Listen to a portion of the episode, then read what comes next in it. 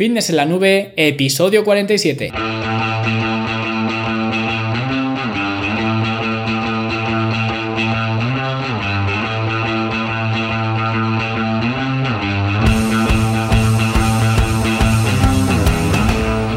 A todos un viernes más aquí a vuestro podcast a Fitness en la Nube, donde hablamos de fitness, de nutrición, de entrenamiento y donde cada viernes, cada semana os traigo las técnicas, los trucos, los consejos y todo lo que necesitéis para que construyáis un mejor físico y tengáis un estilo de vida más activo y más eh, saludable. Hoy viernes 15 de septiembre de 2017, ya con esta fecha yo creo que ponemos fin oficial a la temporada de, de verano y espero que hayáis tenido un gran verano y ya que os dispongáis a afrontar con buen pie pues este sprint final del año porque ya mismo estamos en, Navidad. Y si queréis hacerlo incluso con mejor pie, pues os sugiero que os apuntéis al club de fitness en la nube, donde vais a encontrar cursos para que aprendáis de nutrición, de entrenamiento, de estilo de vida. También vais a encontrar eh, entrenamientos para hacer en casa que actualizamos cada semana. También vais a encontrar entrenamientos en el gimnasio, tanto para hombres como para mujeres. También vais a encontrar artículos exclusivos para los eh, miembros del club, ¿vale? Para que sigáis también aprendiendo.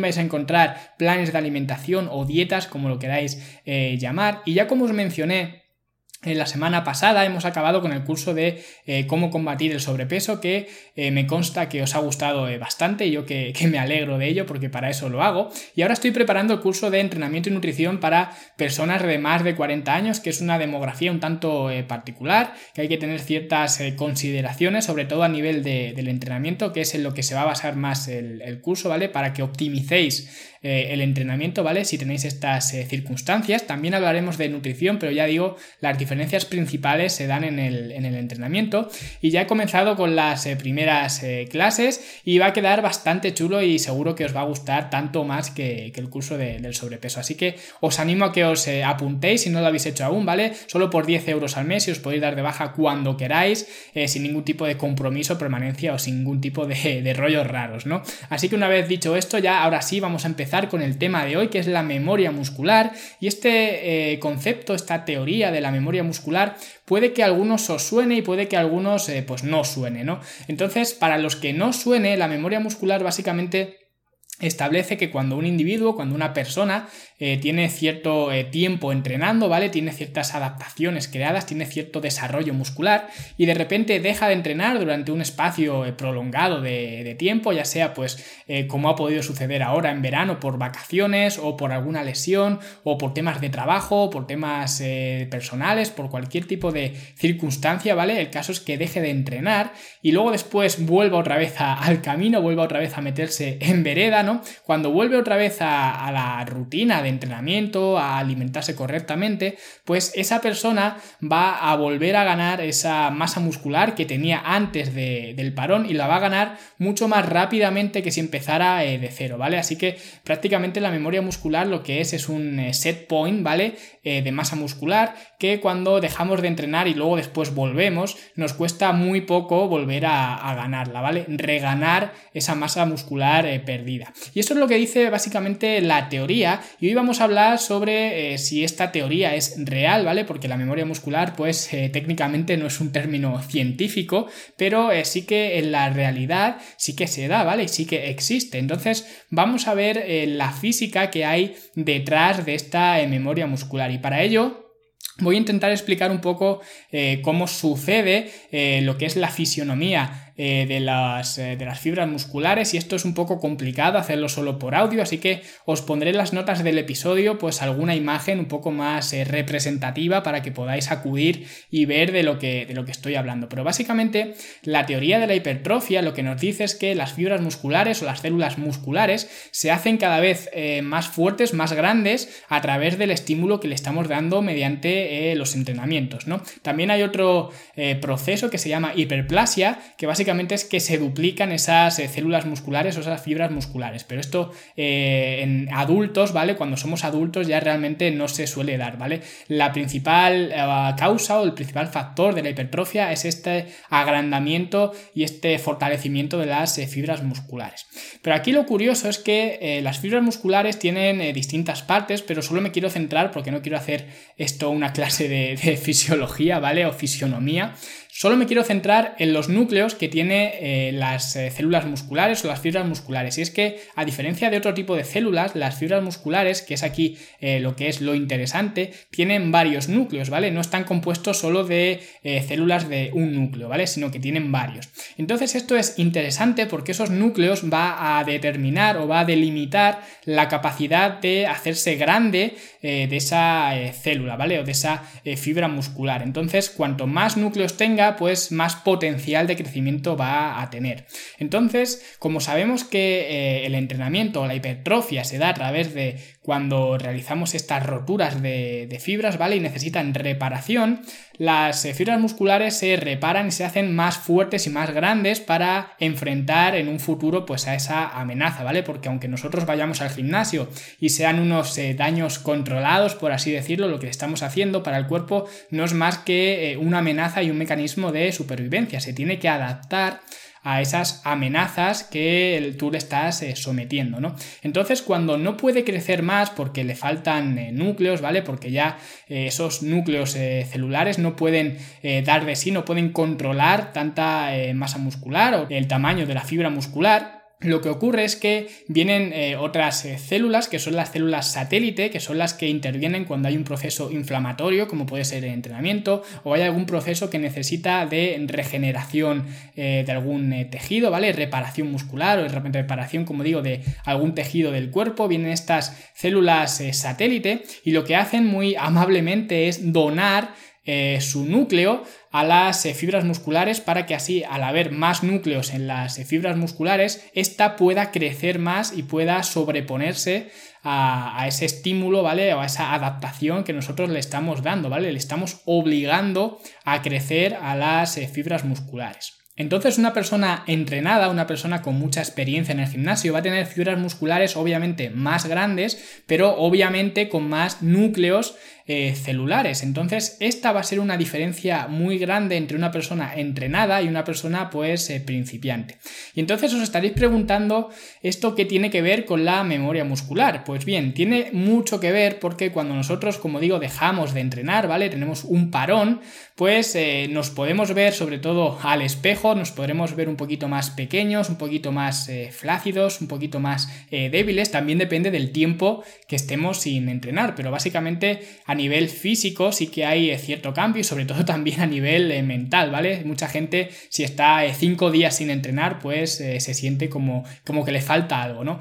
Pero como digo, a nivel físico también ocurre. Las fibras musculares se hacen eh, más pequeñas porque obviamente si ya no las estamos utilizando, si no las eh, necesitamos, pues el cuerpo no tiene ninguna razón para mantenerlas tan grandes y tan eh, fuertes, ¿vale? Si ahora estamos, en vez de entrenando, levantando una mancuerna de 40 kilos, estamos tumbados en la playa, pues obviamente el cuerpo no tiene una razón para que las fibras musculares estén tan predispuestas a fortalecerse, ¿vale? O tan predispuestas a trabajar.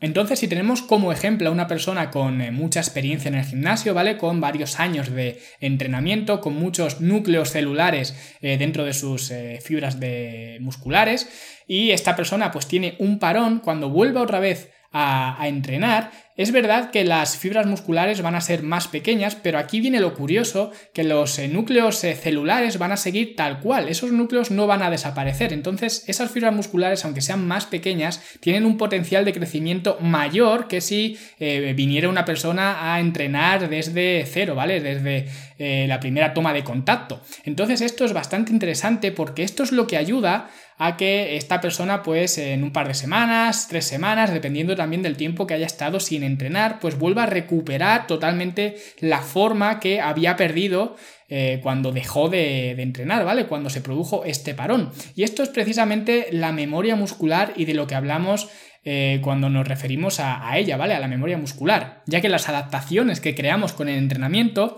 se mantienen aun cuando estamos un tiempo sin, entrenar. Y me parece que hubo un estudio en ratones que hablaba de que estas, eh, estos núcleos celulares no se perdían incluso en tres meses después de haber dejado de estimular la eh, musculatura. Así que es bastante interesante y me parece que si este experimento, si tuviéramos el mismo metabolismo que los ratones en los humanos, daría unos nueve años, ¿vale? Pero esto es un poco especular, ¿no? Pero básicamente estamos hablando de que en tres meses, al menos en tres meses, no se perdieron esos núcleos celulares, lo que es bastante interesante porque nos dice que aún después de tres meses podemos seguir recuperando las ganancias que habíamos eh, perdido. Y eso es lo que ocurre a nivel eh, fisiológico, pero también es verdad que hay otra, otra memoria muscular o otra aplicación de la memoria muscular que son las adaptaciones no físicas sino neuronales. Y esto es porque eh, cuando nosotros empezamos a entrenar en el gimnasio tenemos que aprender unos ejercicios, tenemos que aprender unos movimientos, ¿vale? Y esto pues nos lleva un trabajo, nos lleva tener que crear patrones motrices en nuestro organismo, ¿vale? En nuestro cuerpo. Y esto lo que ocurre es que eh, eso es costoso. Entonces, eh, una persona, un principiante, no va a hacer una sentadilla perfecta el primer día. Ni un press de banca, ni un press militar, ni siquiera aperturas de, de pecho, ni un cool de bíceps, ¿vale?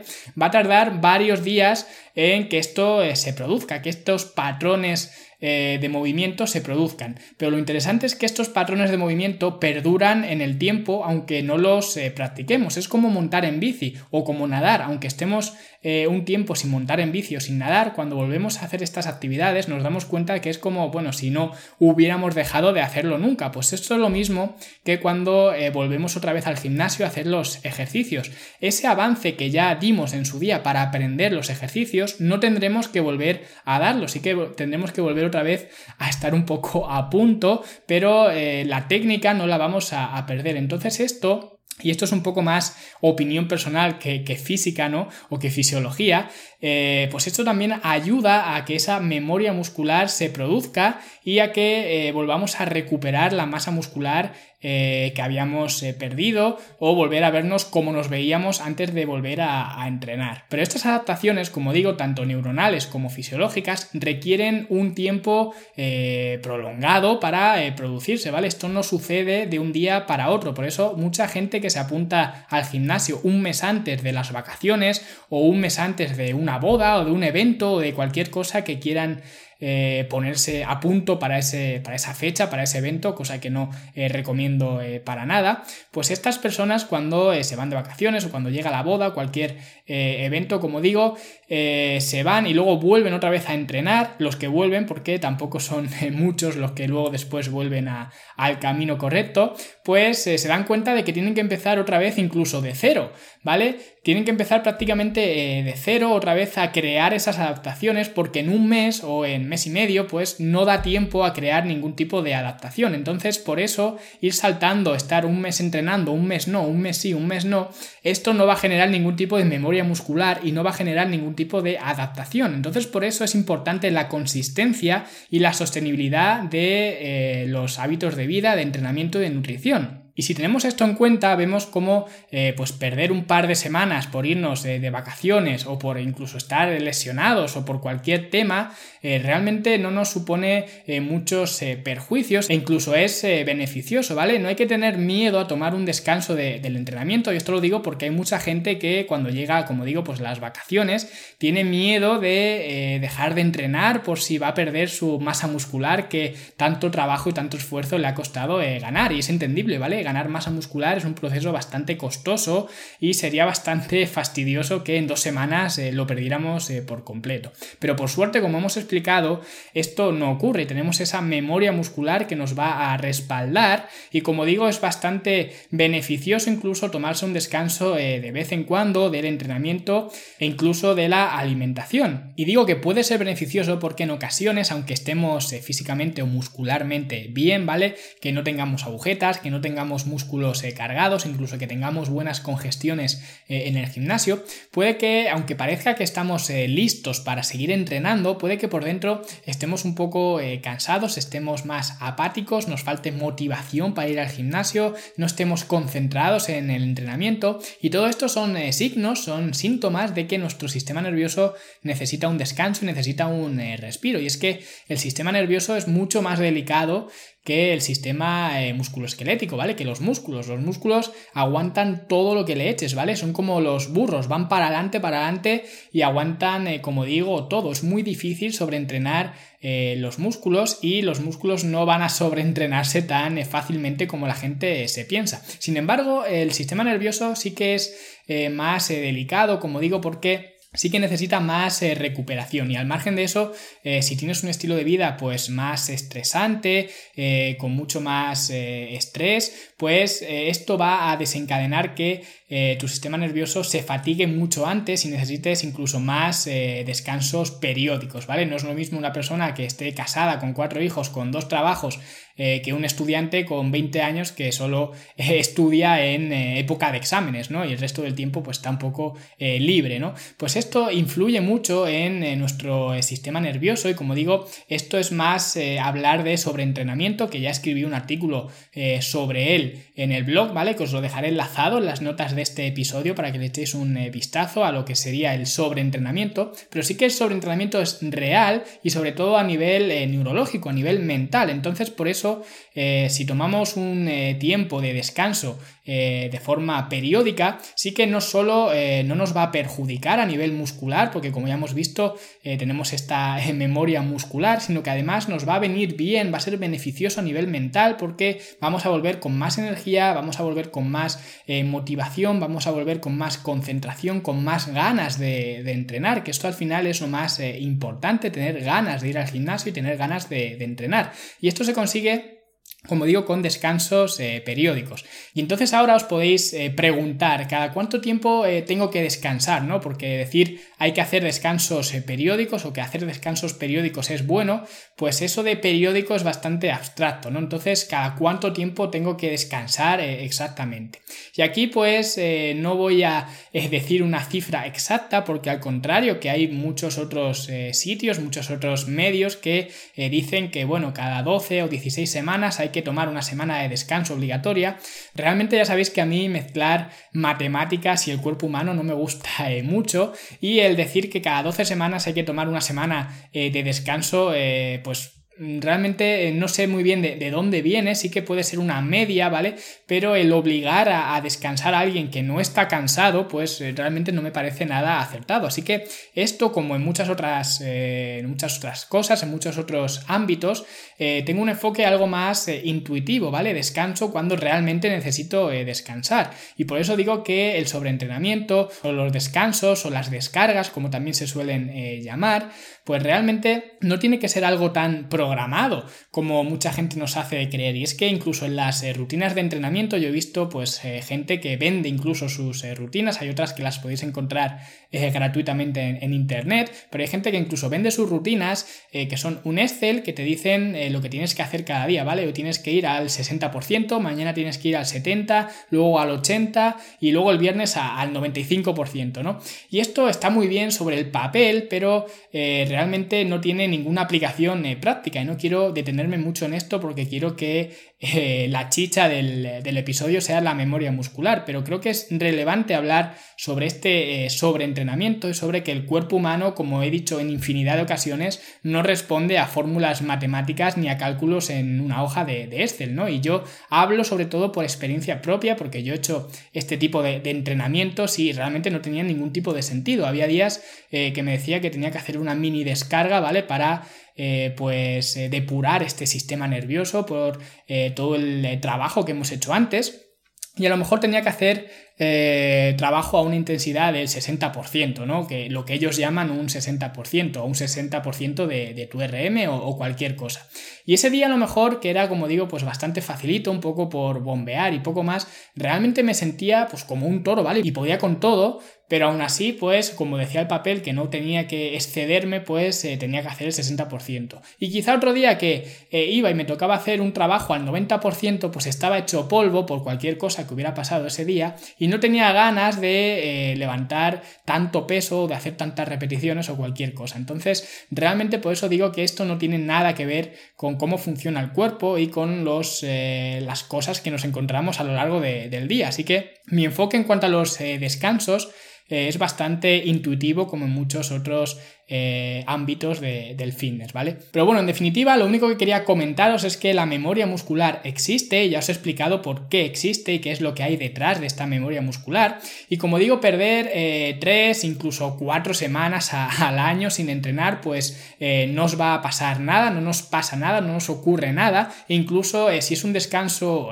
merecido, ¿vale? Entre comillas, porque ya hemos visto que para que estas adaptaciones se produzcan, realmente tenemos que poner trabajo. Esto no sucede de un día para otro. Pues si estos descansos son eh, merecidos, como digo, va a ser incluso beneficioso, no solo a nivel eh, físico, sino a nivel eh, mental. Así que si acabas de volver de vacaciones, no te preocupes si te ves más pequeño o menos fuerte o más flácido, ¿vale? Al espejo, porque esto suele pasar. Muchas veces es mental, cuando estamos algunos días sin entrenar, pues parece que nos falta algo, pero como digo, sí que es un efecto real, que nos vemos más pequeños porque realmente estamos más pequeños. Sin embargo, como digo, esta memoria muscular viene al rescate cuando empecemos otra vez de nuevo con la rutina que estábamos haciendo en el gimnasio.